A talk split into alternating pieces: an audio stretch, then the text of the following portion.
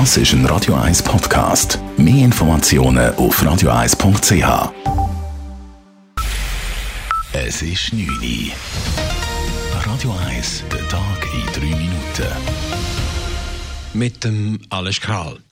Das Coronavirus trifft die Schweizer Wirtschaft äußerst hart. Die Ökonomen des Bundes rechnen mit einem Absturz des Bruttoinlandprodukts im laufenden Jahr um 6,7 Prozent.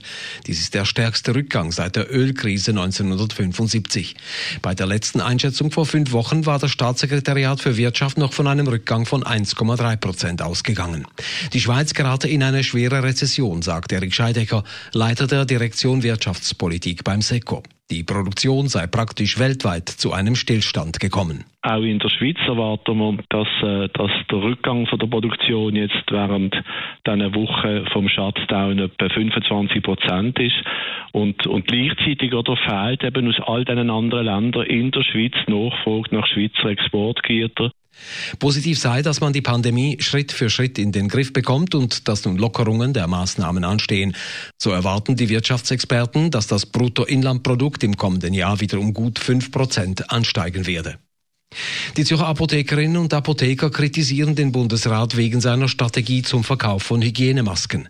Man beliefere mit den vom Bund bestellten Masken die Großverteiler, aber nicht die Apotheken und übergehe damit die medizinischen Grundversorger, heißt es in einer Mitteilung.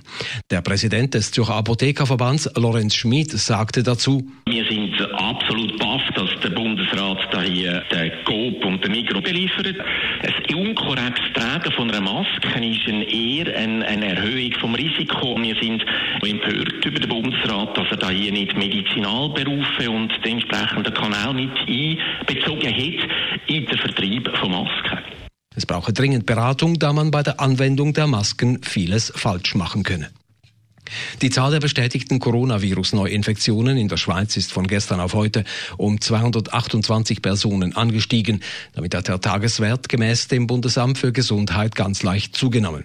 Die Gesamtzahl der Todesfälle stieg gemäß Angaben der Kantone auf knapp 1550. Im Kanton Zürich sind seit gestern drei weitere Personen an den Folgen einer Covid-19-Erkrankung gestorben.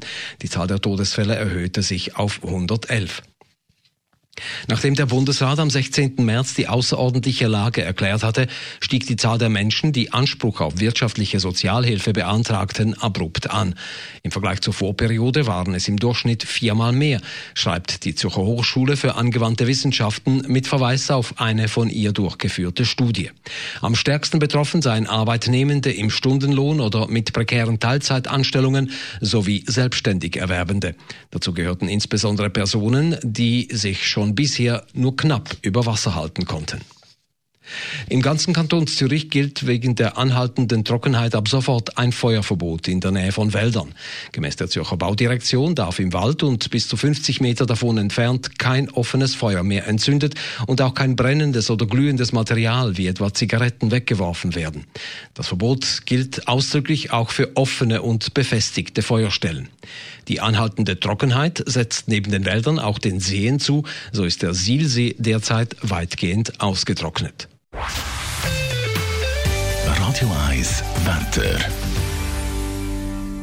Nach einer klaren Nacht ist es morgen am Freitag trotz hoher Wolkenfelder wieder recht sonnig. Temperaturen am frühen Morgen um 6 bis 8 Grad. Ein exponierter Lager kann es aber auch leichten Bodenfrost geben. Am Nachmittag milde 22 Grad. Das war der Tag in 3 Minuten.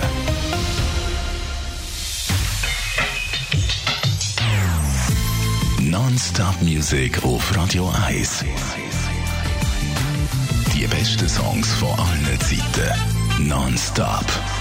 Radio 1.